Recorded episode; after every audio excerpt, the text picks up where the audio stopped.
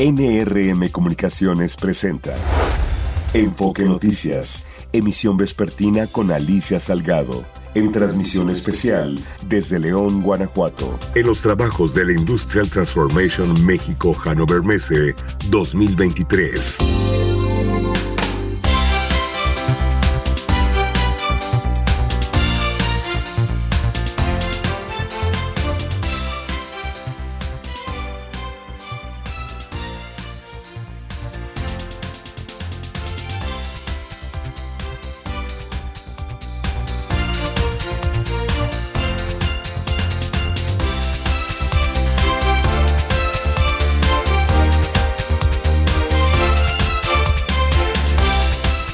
¿Qué tal? ¿Cómo están? Muy buenas eh, tardes. Estamos transmitiendo desde León, Guanajuato, aquí donde la vida, pues yo creo que sí vale y mucho, ya te darás cuenta por qué te lo digo.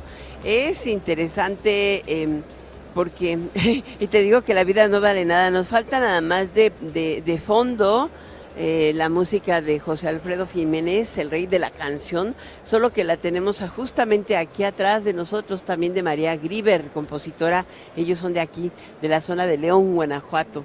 Y eh, justamente creo que, eh, por lo que nos, nos decía Claudia Rosendo, hay que darle crédito, ¿no? Eh, y nos hizo saber Jesús García, nuestro eh, productor asociado aquí en, eh, en las transmisiones especiales, que el próximo 23 de noviembre José Alfredo Jiménez cumple 50 años de muerto. Pero seguimos cantando La vida no va de nada, ¿verdad que sí? En fin, bienvenido, bienvenida a Enfoque Noticias, son las 6 de la tarde, miércoles 4 de octubre del 2023. Este es tu diario vespertino hablado con foco en la economía, en las finanzas, en la política y en los negocios de México y el mundo. Hoy estamos transmitiendo desde la 30 eh, reunión anual de industriales que se efectúa en el Poliforum de León, Guanajuato, donde también se está llevando a cabo la Industrial Transformation México, organizada por Deutsche Messe. Es, um, estamos en un terreno amplísimo y desde esta zona donde estoy transmitiendo es como si estuviéramos en las alturas. Ustedes están escuchando un poco de eco, es natural, y un poco de ruido, es natural porque estamos en medio de una feria, ¿no? Y um, hoy no estamos en el estudio alterno eh, que normalmente logramos tener para, para estas transmisiones, pero muchas noticias en pocos minutos.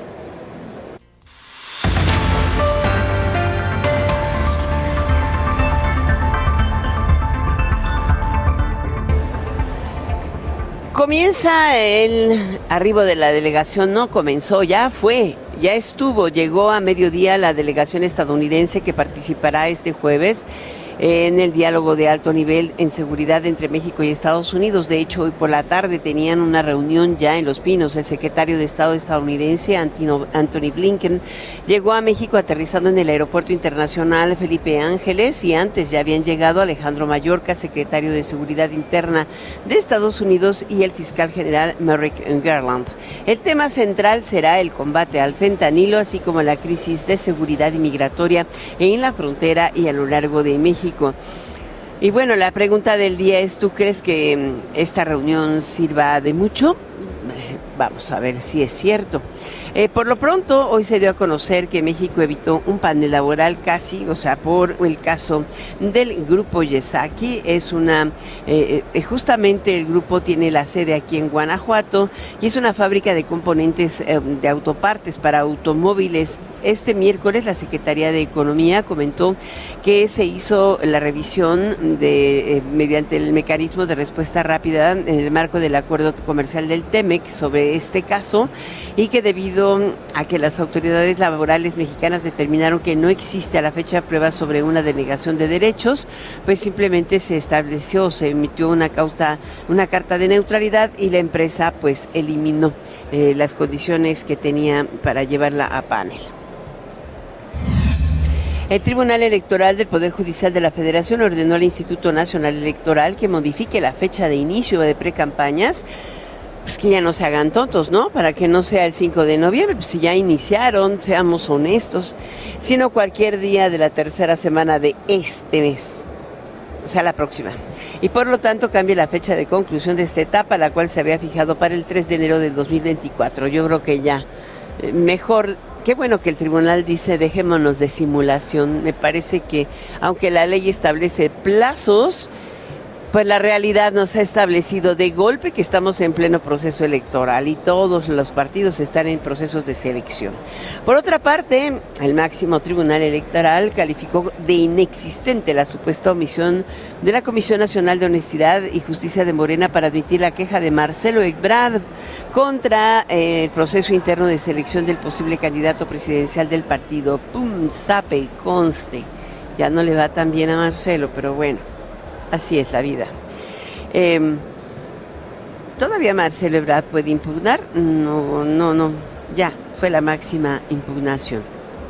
En sesión pública de la Sala Superior por unanimidad, conste se determinó que aunque eh, al momento en que Ebrard promovió la impugnación había constancia de que la Comisión de Honor y Justicia hubiera admitido la queja, ahora ya existe evidencia de que el asunto fue aceptado para su análisis. Entonces, hoy pues ya no hay que perseguir ese delito. Ya ves que la semana pasada le ordenó que lo admitiera. Ya lo hicieron, ahora va a tener que responder y si no responde, entonces Marcelo tendrá una posibilidad de defensa ante el tribunal. Además, el Tribunal Electoral ordenó al comité organizador del proceso interno del Frente Amplio por México, sí, claro, el que lleva a Xochitl Galvez, el que entregue a Miguel Mancera las pruebas que demuestren que no logró juntar las firmas requeridas, que no eran válidas para continuar participando en la selección del eventual candidato presidencial del bloque opositor. Bueno, bueno. En otra nota, hoy aquí, aquí justamente en la eh, celebración de la reunión anual de industriales, en la mañana, muy temprano, a las nueve y media de la mañana, comienzo la inauguración. Y aquí los, los industriales pidieron a candidatos de campañas hacer eh, de estas, de las campañas, espacios de propuesta y no de confrontación. Esto al inaugurar la reunión anual de industriales, el presidente de Concamín, José Abugaber, llamó a las autoridades a trabajar para combatir la amplia informalidad y a atender el problema de la migración, a tener una política humana, dijo Pepe Abugaber. Bueno, hubo muchos temas más también de carácter fiscal. Aquí estuvo André Fullón, dijo, se comprometió en, a más tardar, a fin de este año, tener completamente automatizadas y funcionando todas las aduanas del país. Em, hoy tenemos el 85%, falta un 15%, dijo, pero siguió sin explicar el por qué se cayeron todos sus sistemas durante dos semanas.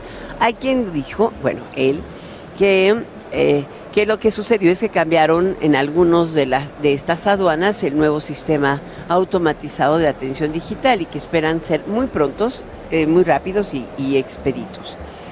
Ese sí es el tema. Vamos contigo, Ernesto Gloria, nuestro enviado especial aquí en León, Guanajuato. Alicia Auditorio de Enfoque Noticias, al reconocer que la efervescencia política por el próximo proceso electoral ya está presente, industriales del país demandaron a los candidatos que cuando inicien las campañas, estas se centren en propuestas para mejorar al país y no convertirlas en una lucha. Así lo señaló el presidente de la Confederación de Cámaras Industriales de la República Mexicana, José Abugaber, al inaugurar la reunión anual de industriales que se desarrolla aquí en León, Guanajuato. Nuevamente hago un llamado y no dejaré de hacerlo a todos los industriales del país para motivar a sus trabajadores para que saquen o renueven, cualquiera que sea el caso, su credencial para votar. Recuerden que el 2 de junio tenemos una cita con las urnas, con la democracia y con el futuro de México. Siempre es oportuno en tiempos de efervescencia electoral hacer un llamado respetuoso, pero enérgico, a los actores políticos para que se comporten con madurez ética y respeto. Hay que dejarlo claro, elecciones no es división, no se trata de una lucha entre buenos y malos. El contraste de las ideas, de los proyectos y de las propuestas es lo que queremos ver en las campañas y no una confrontación que divida a nuestro querido país. Su mensaje lanzó un llamado al gobierno federal a trabajar conjuntamente para combatir la informalidad al tiempo que aprovechó para hablar de la migración que hay en el país. La informalidad laboral, la cual es la más alta de la historia y también la migración. Debemos contar con una política migratoria más humana. Si fortalecemos el Estado de Derecho y generamos las condiciones propicias, podemos sumar a quienes están en la informalidad, así como a los migrantes nacionales e incluso extranjeros a la planta laboral mexicana. Los empresarios somos parte de la solución líder de los industriales, ante el titular de aduanas del gobierno federal, Andrés Fulón, demandó acelerar las acciones en contra del contrabando que actúa contra el sector en el país.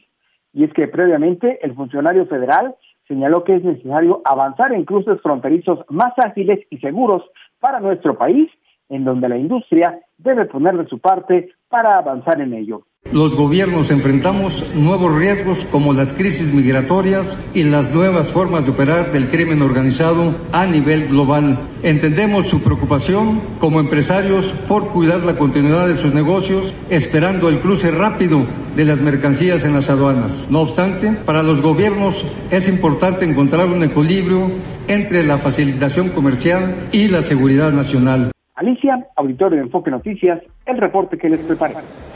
Muchísimas gracias por este reporte, Ernesto Gloria. Y bueno, hoy hay un llamado, un llamado urgente a resolver un problema que se ha presentado de manera persistente en la frontera México-Estados Unidos.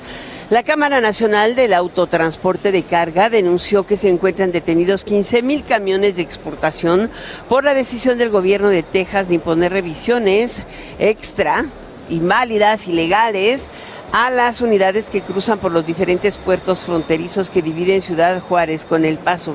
Estimó que el valor afectado de las mercancías retenidas en la frontera asciende a más de 1.500 millones de dólares. Y bueno, del gobierno mexicano poco sabemos. ¿Qué está haciendo para resolver esta, esta problemática del paso de mercancías de México hacia Estados Unidos? Bueno, ¿dónde está Alicia Bárcena, no? Uno se pregunta. Debe estar ahorita tratando de entrar a la, reunión de urgencia de temas de seguridad, pero no debería estar hablando con Abbott. En fin. En otra nota, hoy em, pues te cuento que la secretaria de Energía, Rocío Nale, pues renunció a su cargo ya. En definitiva lo dijo hoy el, em, el presidente López Obrador en la mañanera, que ya se iba. Y también se fue eh, Ricardo Schiffel, el, el, titular de Profeco. El, presidente dijo que hasta la próxima semana va a dar a conocer quién se sustituye a Rocío Nales. Se habla de su subsecretario como posible.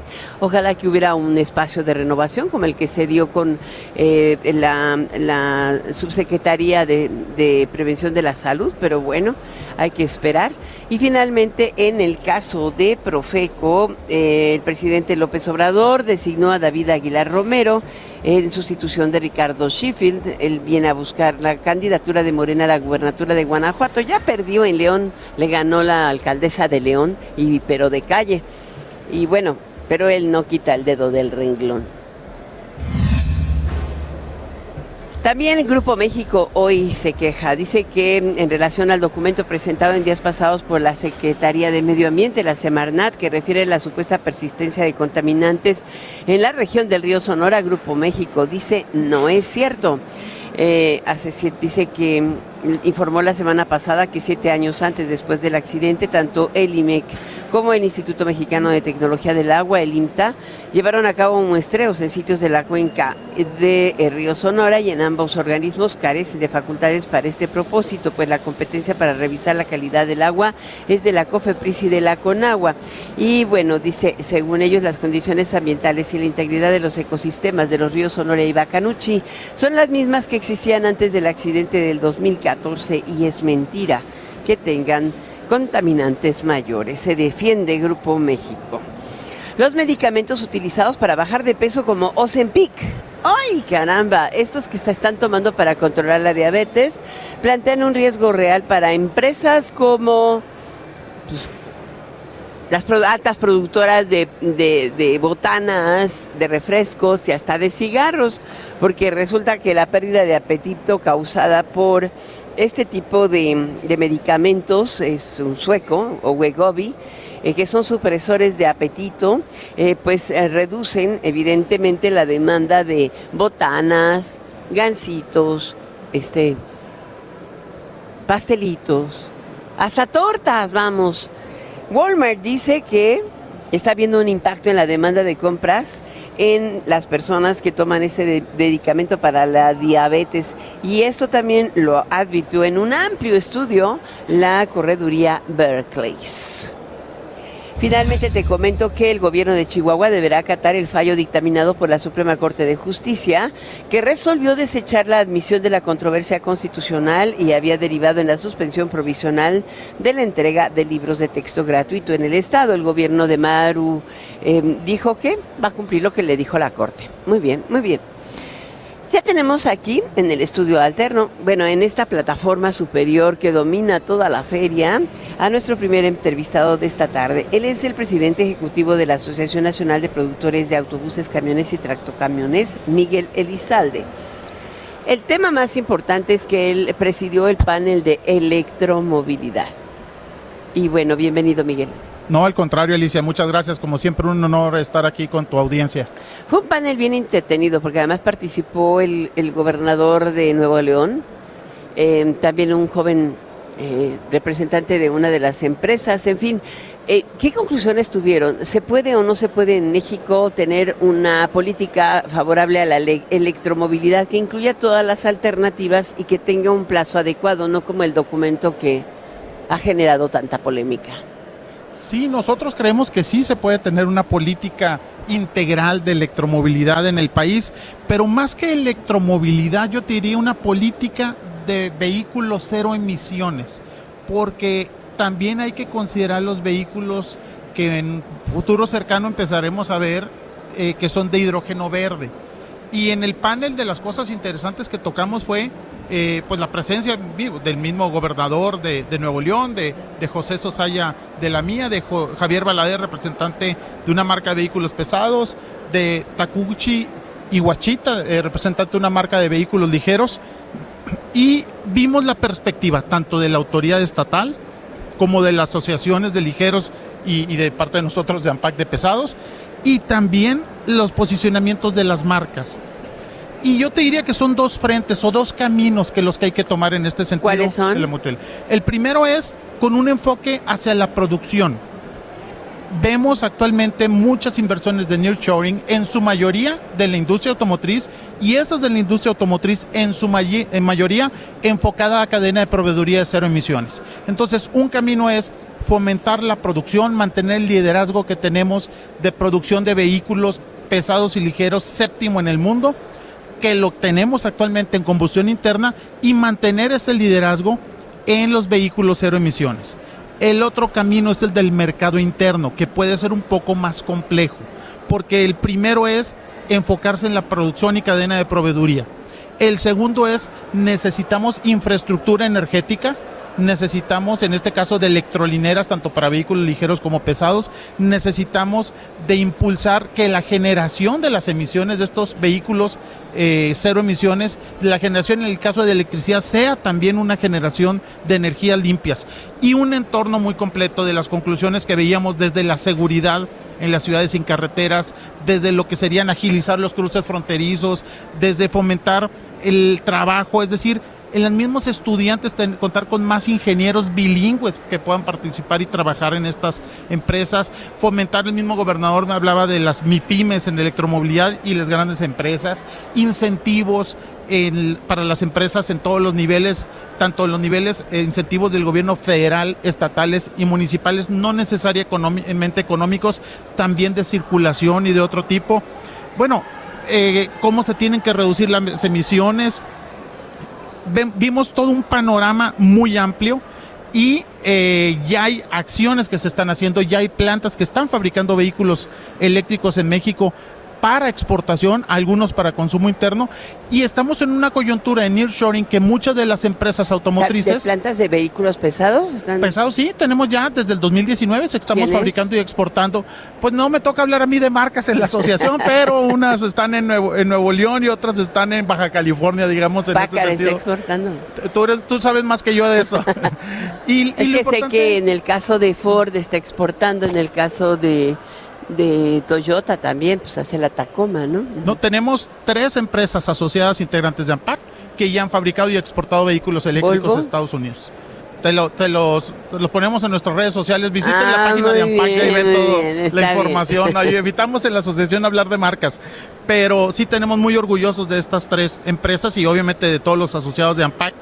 Y eh, otro tema muy importante es, muchas de estas empresas están pensando en asignar las líneas de producción de electromovilidad. Entonces yo les diría, no solo es enfocarse a traer nueva inversión del nearshoring, sino cómo robusteces la inversión que ya se tiene de la huella de la industria automotriz en México y que sean estas plantas las que atraigan de sus corporativos las decisiones de ampliar o crear líneas de producción de vehículos cero emisiones en México. Entonces, mm. estamos en un momento muy importante de continuar impulsando la electromovilidad. Por supuesto que se puede hacer un plan eh, estratégico integral que abarque todos estos puntos que comentábamos. Ahora hay un tema que también de la que se habló, ¿no? O sea, México carece de infraestructura generalizada para la recarga de, electrolineras. Se tiene que cargar la electricidad prácticamente en los centros de salida y a veces esto te hace muy difícil la, em, la autonomía de estos vehículos. ¿Cómo lograr eh, tener esa infraestructura si pues no hay un incentivo, ni siquiera una intención del gobierno federal de lograrlo? toda vez que ni siquiera tenemos diésel de sulfuro completamente extendido en las carreteras mexicanas, por ejemplo. Muy buen comentario, Alicia. Tú, tú sabes bien del tema y, y cuando hablamos nosotros a veces como de infraestructura energética nos referimos a cualquiera que sea el combustible, ¿no? Desde el diésel, del trabajo azufre. Tú estás diciendo cero emisiones, pues ya cuando menos baja la que existe. y en un futuro hidrógeno, enfocando a lo que se comentó ahorita eh, eh, con Camín y nuestro presidente eh, Pepe Abugaber, que impulsa mucho todos los temas de inteligencia artificial, de electromovilidad y todo esto, en, en el contexto que estamos actualmente de la RAI, yo te diría que se tiene que colaborar, tanto la industria como las autoridades en los tres niveles de gobierno. No es algo que se puede hacer solo ni aparece por generación espontánea vemos los vehículos ligeros que toman una, digamos, van a una velocidad más, más rápida que en vehículos pesados. En vehículos pesados te puede pesar la batería 3, 4, 5 toneladas. Y, y pesa lo mismo una batería cargada que descargada, ¿no? Entonces te resta competitividad del vehículo. Por eso tal vez vayamos a otra velocidad en vehículos pesados, porque son vehículos que se utilizan para hacer negocio. La decisión de adquirir un vehículo ligero es una decisión personal, que puede ser inclusive una convicción personal. Ahorita estamos en una plática donde en algunos aspectos el ciudadano está dispuesto a pagar entre 10 y 15% más en algunos productos, era la plática, no, no necesariamente electromovilidad, con tal de apoyar un tema de sustentabilidad. Entonces, es diferente en ligeros a una decisión personal a pesados. Igual la recarga de ligeros la puedes hacer en tu domicilio en algunos casos y la de pesados no. Entonces van a diferentes velocidades, pero sí es un tema de trabajar de una estrategia integral de una red de electrolineras nacional. Ahora, en, si lo vemos por estado, en vehículos pesados, de transporte de pasajeros, ¿no? Hay muchas ciudades en el mundo que han avanzado de manera importante. Aquí en la Ciudad de México tenemos los metros, también en Monterrey y en Guadalajara. Debe considerarse como parte de esta sustitución. Eh, sacas a muchos vehículos eh, con base carbón de la circulación, pero no tendríamos, no deberíamos tener un proceso de sustitución de, camiones, de, de, pasajeros por vehículos em, cero emisiones. O sea, no, no nada más hablo de los eléctricos, sino cero emisiones. Creo que quien más avanzó fue el gobierno de la Ciudad de México con Claudia Sheinbaum, ¿no? Mira, muy, muy buen punto porque precisamente en el transporte de pasajeros es donde empezó la electromovilidad en México. De alguna vez lo comentábamos, el primer eh, vehículo eléctrico de pasajeros en México fue el tranvía en 1901. El primer trolebús. Y ahora están regresando los troles y los Exacto, 1951. Entonces, el primer vehículo eléctrico que se inventó fue en 1830. Y bueno, ¿qué pasaron estos 190 años? Bueno, ya vemos un aprovechamiento más de las baterías. Entonces, sí, pero todas las rutas de pasaje eléctrico en México están subsidiadas por los gobiernos estatales. Entonces va a depender de la capacidad del gobierno estatal de subsidio a este transporte público porque tiene un impacto social. Por eso es más viable en estos, digamos, tipo de vehículos que son rutas confinadas de alto aforo de pasajeros. Como el caso Mérida, que está a punto de hacer su tren eléctrico, ¿no? Para conectar hasta al tren Maya. Y debe de traer un subsidio. Eso te lo pudiera garantizar. Entonces, ¿por qué? Pero en general, el, el transporte público lleva subsidio. Muchos, muchas rutas sí, algunas A ver, no. el metro de la Ciudad de México, Sí. el metro de Monterrey, el metro También. de Guadalajara. Entonces, ¿por qué no puede tener subsidio en la limpieza del ambiente y la Ajá. salud de los mexicanos? Pero es, ese es el punto. Que hay que dar también el subsidio a toda la transición de los vehículos Ah. de 20, 30 años, autobuses, eh, eh, microbuses, a unos eh, vehículos cada vez más limpios. Ese es el gran reto, invertir en reducción de emisiones. Obviamente el transporte masivo de pasajeros está en la Ley General de Movilidad y Seguridad Vial, eh, pero tiene que ser no solo en digamos en el transporte masivo de trenes, sino también en y no solo los que serían los vehículos eh, de autobuses articulados, sino también en los cientos de miles de autobuses que tenemos con una antigua de más de 20 años. Entonces, tenemos que trabajar en ambos sentidos. O sea, no tener políticas hipócritas por un lado y limpias por el otro, ¿no? Pues tratar ya, seguimos mañana. Muy bien, Miguel Elizalde, gracias por estar con nosotros en este Enfoque Noticias, porque aquí, mira, la guillotina me está Muchas gracias, corte. Alicia, por el espacio. Muchas gracias a ti por venir a esta, a esta zona de la feria de la IFT, o sea, Industrial Transformation México, para, para poder hacer esta entrevista contigo. Gracias, Miguel Elizalde. Él es el presidente del AMPACT. Voy a un corte, regreso enseguida.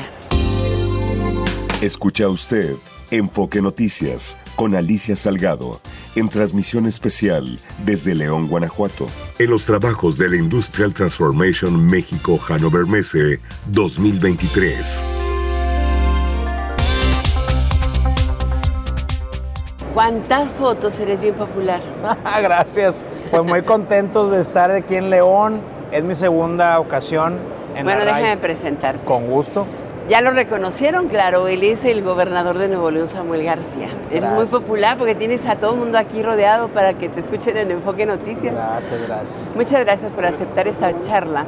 Estábamos viendo el tema de electromovilidad y es un tema eh, crítico para la transición automotriz, pero México va en rezago y tú haces propuestas concretas. A ver, cuéntanos.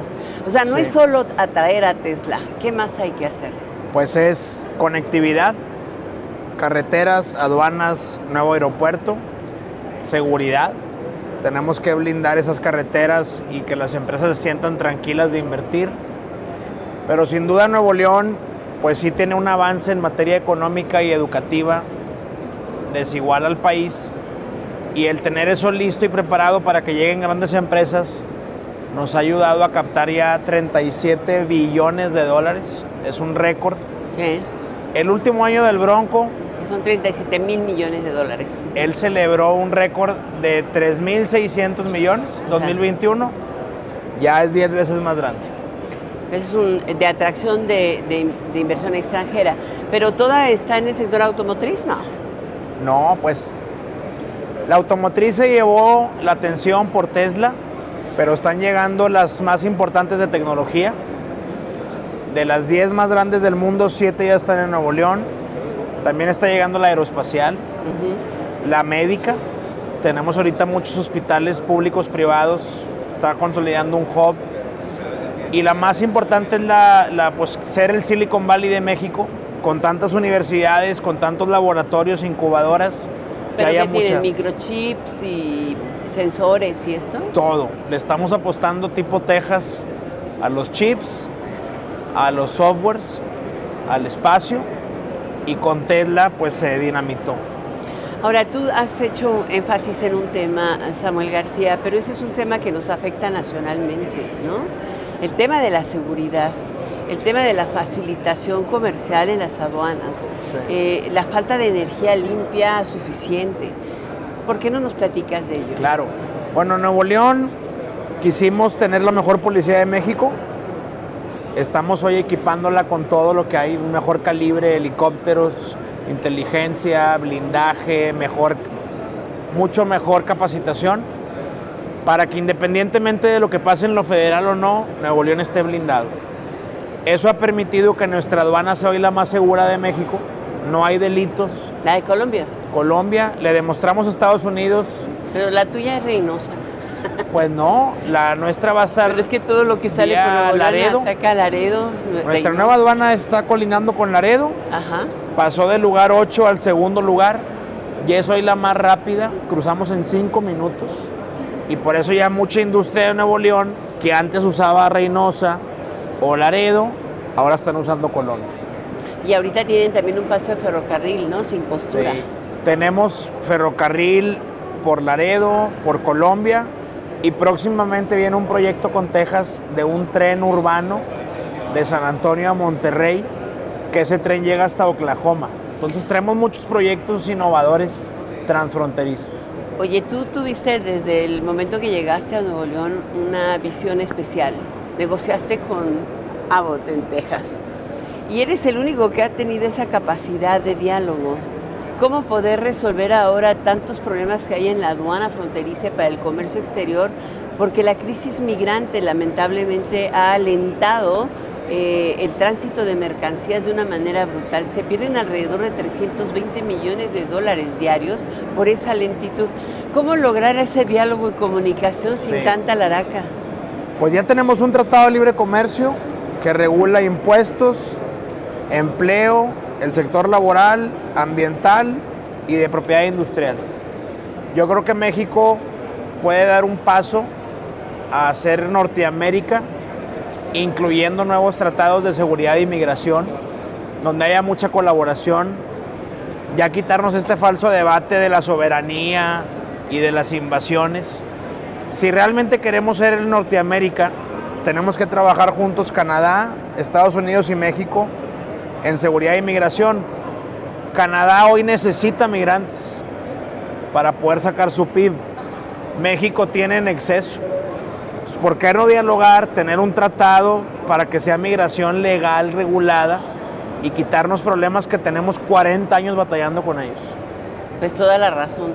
¿Ya ves por qué te quieren en la política y de presidente? Ándale, esa te la voy a evadir porque todavía estoy concentrado en Nuevo León, pero muchas gracias por la entrevista y un placer. Pero no te estoy preguntando Este, de política. No, ni yo contesté, pero muy contento de estar aquí en León, Guanajuato. La verdad me da mucho gusto que estés aquí, Samuel García, Gracias. gobernador de Nuevo León, y eh, sobre todo porque tienes una visión juvenil, Gracias. joven, fresca. Ojalá Pues México, ahorita lo acabo de escuchar de nuevo, el promedio de edad es de 28 años. Tenemos un gran potencial, un gran mercado laboral joven. Si lo aprovechamos con buenos gobiernos y con una IP que le apueste, vamos a ser primer mundo sin duda. Lo que decía Pepe Abugaber, ¿no? O sea, el tema también es cómo lograr que eh, la migración mexicana se detenga y también eh, la informalidad laboral se reduzca, que son de los dos retos más... Sí. no- más Eso es con empleo, bien pagados, para que todo el mundo se anime a estar en el sector ¿Tú formal. crees que se podría clonar Nuevo León en todo el resto del país? Pues ese es el reto, que el modelo Nuevo León se haga en todo México. Muy bien. Bueno. Muchas gracias. A usted, nos vemos. Hasta pronto. Escucha usted Enfoque Noticias con Alicia Salgado en transmisión especial desde León, Guanajuato. En los trabajos de la Industrial Transformation México Hannover Messe 2023.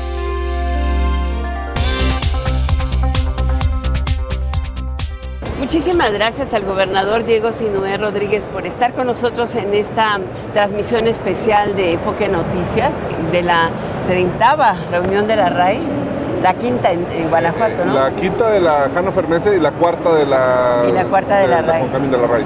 O sea, se juntan las dos, está muy, es una muy buena eh, alternativa, pero particularmente durante esta administración dice mucho de la vocación específica que ha tenido eh, Diego Sinué, el gobernador eh, de, de Guanajuato, por no solamente la industrialización en este estado, si- sino particularmente la industrialización con miras al mañana, no el pasado. Al futuro, porque Guanajuato tuvo una transición muy importante hace 30 años brincamos de una economía eminentemente agrícola, de una agricultura básica, eh, de temporal prácticamente, a una industrialización, a un estado con eh, un gran crecimiento económico. Pero creímos que era un momento de dar un brinco más, de seguir a otro nivel. Y por eso apostamos a lo que hemos llamado nosotros pasar de la manufactura a la mentefactura, a la era del conocimiento, de la innovación, de la industria 4.0, de la automatización, del Internet de las Cosas, de la inteligencia artificial. Y estamos en ese proceso, ¿no? Creemos que en los próximos 30 años va a ser una evolución también de este estado manufacturero hoy por excelencia a un estado de mentefactura. Es decir, a generar riqueza a partir del conocimiento. Esa es la apuesta. Ahora, es evidente que también se ha trabajado mucho en el fortalecimiento de las capacidades eh, o de la capacitación de los recursos humanos. Es que es lo más valioso que tienes. Hoy cuando tú ves que Japón tiene un promedio de edad de 49 años, Alemania de 48, Italia 47, España 46, y ves que México tiene un promedio de edad de 28 años, se vuelve una fortaleza el capital humano. Pero un capital humano sin preparación no es una fortaleza, es una debilidad. Por eso le hemos apostado en los últimos 30 años a la educación. Hemos pasado de ser el último lugar en educación superior a ser un estado que genera hoy más ingenieros que Nuevo León o Jalisco. Y esto es gracias a que hemos traído universidades, 189 universidades públicas y privadas ahí en Guanajuato. Pero no estoy hablando de cualquier universidad. Obviamente nuestra alma mater, nuestra Universidad de Guanajuato es una de las más importantes, pero nos hemos traído a la UNAM. Tiene un campus en León, otro en San Miguel de Allende, al IPN, el Instituto Politécnico Nacional. Tenemos politécnicas tecnológicas, este, de públicas y privadas, ¿no? y, y eso nos ha permitido generar una capital humano bien formado. Pero no solo eso, tenemos un Instituto Estatal de Capacitación, mejor conocido como IECA. Hay más de 35 en diferentes municipios en las zonas más marginadas. Y ahí capacitamos junto con las empresas para darles habilidades a los trabajadores, a los ciudadanos que no tengan empleo. Y ha sido una de las formas de salir a sacar a mucha gente de la pobreza. La mejor manera de sacar a la gente de la pobreza es a través del empleo formal. Y un empleo formal te lo garantiza una persona capacitada. Esto nos lleva a hacer una pregunta que va más allá de la RAI, ¿no? Eh, lo veíamos platicando con Samuel García durante la inauguración y después durante su discurso comentaba que ambos estados y ambos gobernadores han estado trabajando en el mismo sentido. ¿Es posible teniendo diferencia ideológica, diferencia de partido? ¿Se puede consensuar? ¿Se puede claro. llegar a acuerdos? Yo siempre creo en la regionalización y los acuerdos. Y cuando tú platicas con cualquier persona que tú crees que, que es muy diferente, vas a darte cuenta que son más las coincidencias que las diferencias. Y cuando aprendes a poner de lado las diferencias y poner en la mesa las coincidencias, todo avanza de manera mucho más fluida. ¿Cómo advierte el entorno político hoy? Porque la polarización no ha dejado avanzar en temas económicos cruciales, como veíamos lo de aduanas, la facilitación comercial, o vemos esta transición educativa que debe ser nacional, no solamente en una entidad. ¿Cómo lograr llevar proyectos como este, que tiene una localización clara, hacia todo el país? Bueno, es que yo creo que yo creo mucho en la regionalización. Otra vez, trabajar en los estados como equipo, no competir entre nosotros. Trabajar juntos en el mismo sentido. La competencia es global. Eh, la competencia es con China, con la India, con otros países. Con Vietnam, Con. Vietnam, es exactamente. Para el nearshoring, Para el ¿no? nearshoring, ¿no? Y hay que sumarnos, aliarnos y vencer esos obstáculos de manera conjunta. Yo creo que es lo que es lo que yo creo, la participación, pero no solo entre gobiernos, la participación ciudadana, el involucrar a la ciudadanía en procesos de gobierno es muy importante. Ya lo decía Maquio, tanta sociedad como sea posible y el gobierno que sea estrictamente necesario. ¿Se puede hacer ahora? Bueno, hay que luchar por ello. Guanajuato se puede. Hoy Guanajuato es uno de los estados con el mayor nivel de participación ciudadana que hay en México. El sistema operador de agua, la Feria de León, este Poliforum, este recinto Poliforum, ahí está, todo Guanajuato está plagado de consejos ciudadanos, de patronatos. Son los que operan las cosas, la ciudadanía al frente. Y como lo decía, tanta ciudadanía como sea posible y el gobierno que sea estrictamente necesario. Y el tema de seguridad, porque puede haber en mente factura, pero la percepción de seguridad de, eh, es un estado donde tengas la garantía de que vas a salir y no te va a pasar nada. Hoy puedo decir con mucho orgullo, y lo acaba de anunciar Pepe Abogado, el presidente nacional de Concamín, Guanajuato, de acuerdo al INEGI, que es, eh, para mí vale mucho porque no hay cifra negra, ya que el MVP es una encuesta a la ciudadanía, no dependiendo si presentaste denuncia o no, porque la denuncia es de la cifra encuesta negra nacional de victimización. Y habla que el estado que más bajó su incidencia delictiva en los últimos cinco años, no este, ha sido Guanajuato. Y eh, somos eh, un estado que redujo su incidencia delictiva en un 55%. Y redujo Realmente está localizada la zona petrolera, ¿no? Ni siquiera, o sea, hoy tenemos una incidencia delictiva mucho más baja que muchos estados vecinos. ¿eh? El problema es también una percepción que nos han hecho desde afuera del estado. Y bueno, lo saben, ¿no? a veces desde las mañaneras nos, nos atacan desde muchos frentes, pero aquí la gente en las propias encuestas del EMIPE ma- ma- marca ya una tendencia hacia la baja en la percepción inclusive de inseguridad. Ahora, lo, lo sorprendente también es el- lo que ha logrado, es el crecimiento permanente del Estado como aportador al PIB. Digo, hace 30 años ni siquiera figuraba, pero decía usted que es el quinto aportador al Sí, PIB nacional. Sí, en la última medición ya bajamos del sexto al quinto. Habemos seis estados que aportamos el 50% del PIB, entre seis estados. En este orden, Ciudad de México es el número uno, Estado de México es el dos, Nuevo León es el tres, Jalisco es el cuatro, Guanajuato es el quinto y Veracruz es el seis. Esos seis estados aportan el 50% del PIB nacional. Y Bueno, nosotros- y a Veracruz le quitas el petróleo y no. pues ya le quitas todo. Sí. Nosotros eh, hace 30 años éramos de los 10 estados más pobres, hoy somos la quinta economía. Repito, en esta última edición pasamos del sexto al quinto y seguramente pronto vamos a ser el cuarto, porque lo que estamos exportando es que el doble de estados muy importantes como lo es Jalisco, ¿no? Estamos exportando más de 32 mil millones de dólares, cuando hace 30 Wow. años exportábamos 300. Pero es que ustedes tienen como una estructura diversificada. Cuéntenos un poco Es el, yo es el estado más diversificado. ¿eh? Silao es como un eh, hub automotriz importante, luego tienen una parte aeroespacial, pero al mismo tiempo están desarrollando una agricultura del siglo de, de cinco- 4.0.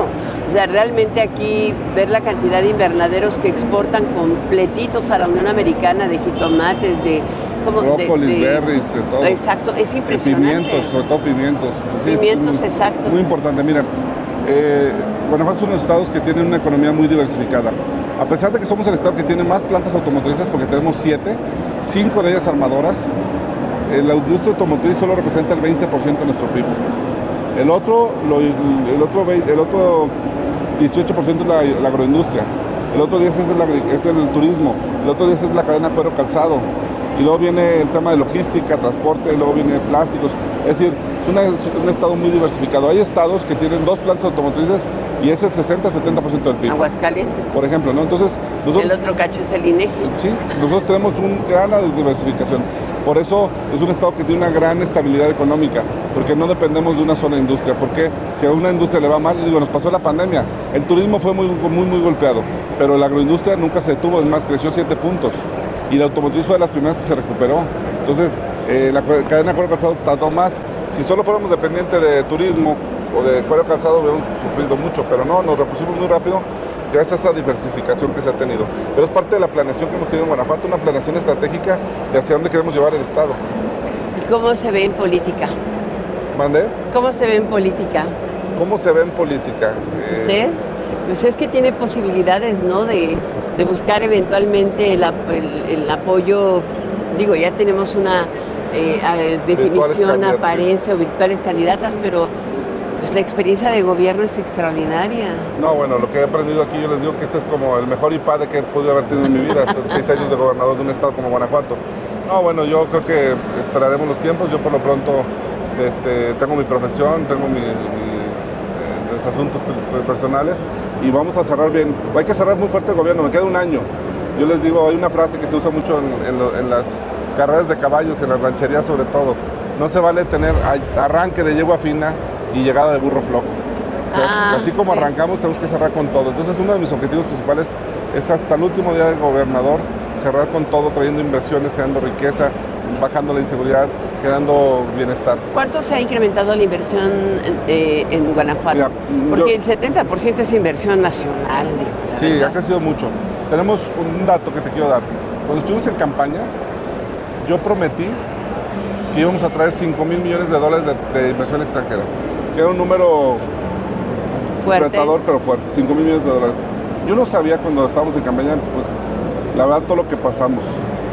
Tema crisis de inseguridad al inicio del sexenio, pandemia, falta de gasolina, crisis económica y hasta la 4T también no la contemplamos. Y a pesar de todo eso, hoy llevamos 6.500 millones de dólares y nos falta un año. Vamos a superar la barrera de los 7 mil millones sin problema. O sea, fíjate cómo hemos superado. En cualquier rubro que me digas, yo te puedo dar resultados. En educación, en este sexenio, avanzamos siete posiciones en la educación, en la educación superior. Siete posiciones nada más en este También en el índice de competitividad. En todo hemos avanzado. En, en, Estado de Derecho, cuando yo llegué éramos el lugar número 12 de acuerdo a World Justice Project. Hoy somos el segundo lugar.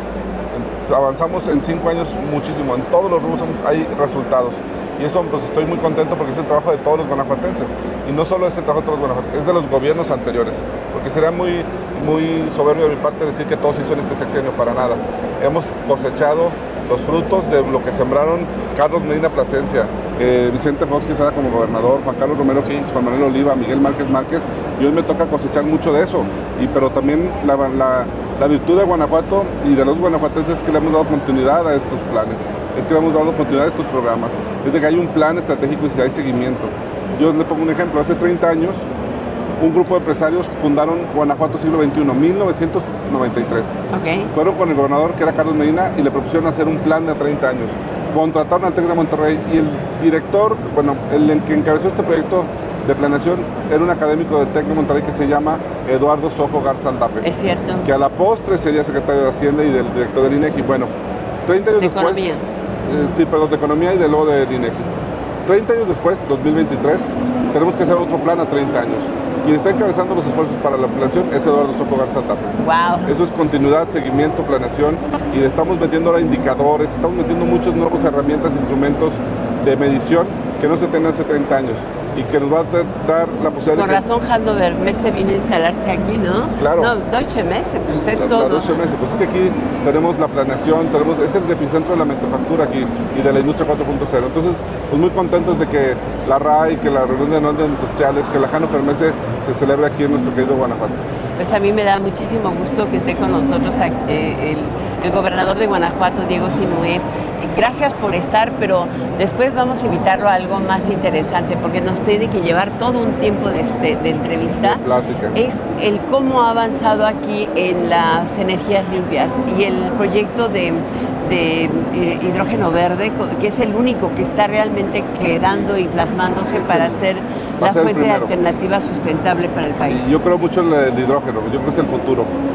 ¿Le parece que hagamos Ah, una claro, entrevista una solo del de tema de energía y agua y, y- y sustentabilidad? Energía ¿no? eólica, fotovoltaica, de agua, de todo, de susten- ándale, de Prometido. sustentabilidad.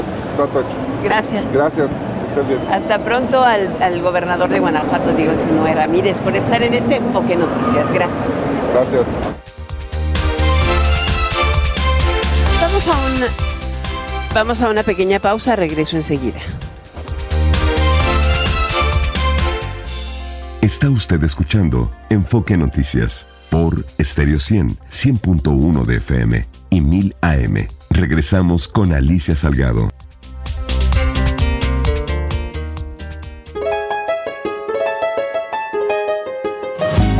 México y sus artesanías. México y sus manos mágicas.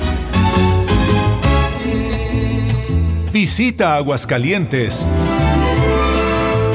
y busca sus famosos deshilados, una artesanía que se ha transmitido por generaciones para que manos mágicas continúen asombrando al mundo con blusas, vestidos, manteles y cortinas que se cotizan internacionalmente y que en Aguascalientes resultan muy accesibles. Y no olvidemos las famosas calaveras de José Guadalupe Posada. Orgullosamente hidrocálidas. En cada rincón del país nuestros artesanos tienen mucho que ofrecerte. Compra y regala sin regatear las maravillas que producen las manos mágicas de México.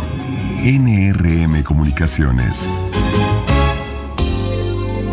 Escucha usted Enfoque Noticias con Alicia Salgado en transmisión especial desde León, Guanajuato.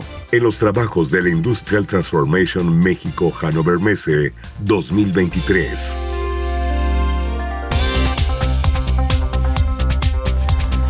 Bueno amigos, tres entrevistas que han sido verdaderamente aleccionantes de este día. Muchísimas gracias por el favor de su atención. Mañana a la misma hora en el mismo lugar, claro. Aquí en Estéreo Ocean y Radio Mil, soy Alicia Salgado. Esto es Enfoque Noticias, transmisión desde León, Guanajuato. Con todo un equipo de profesionales estamos llegando aquí ligados a México. Ya mañana te daré todos los que participamos en estas transmisiones. Y vaya que somos un equipo fuerte. Y es una feria, ahorita ya bajó el ruido, ¿no? De pronto se acabó como ahí de las eh, seis y media de la tarde dijeron hay que comenzar a salir, nosotros ahorita vamos a empezar a hacerlo. Gracias, hasta mañana, pasa muy buena noche. Enfoque Noticias te deja en compañía de Daniela Inurreta con Golden Hits en Stereo 100 y Radio 1000. Buenas noches.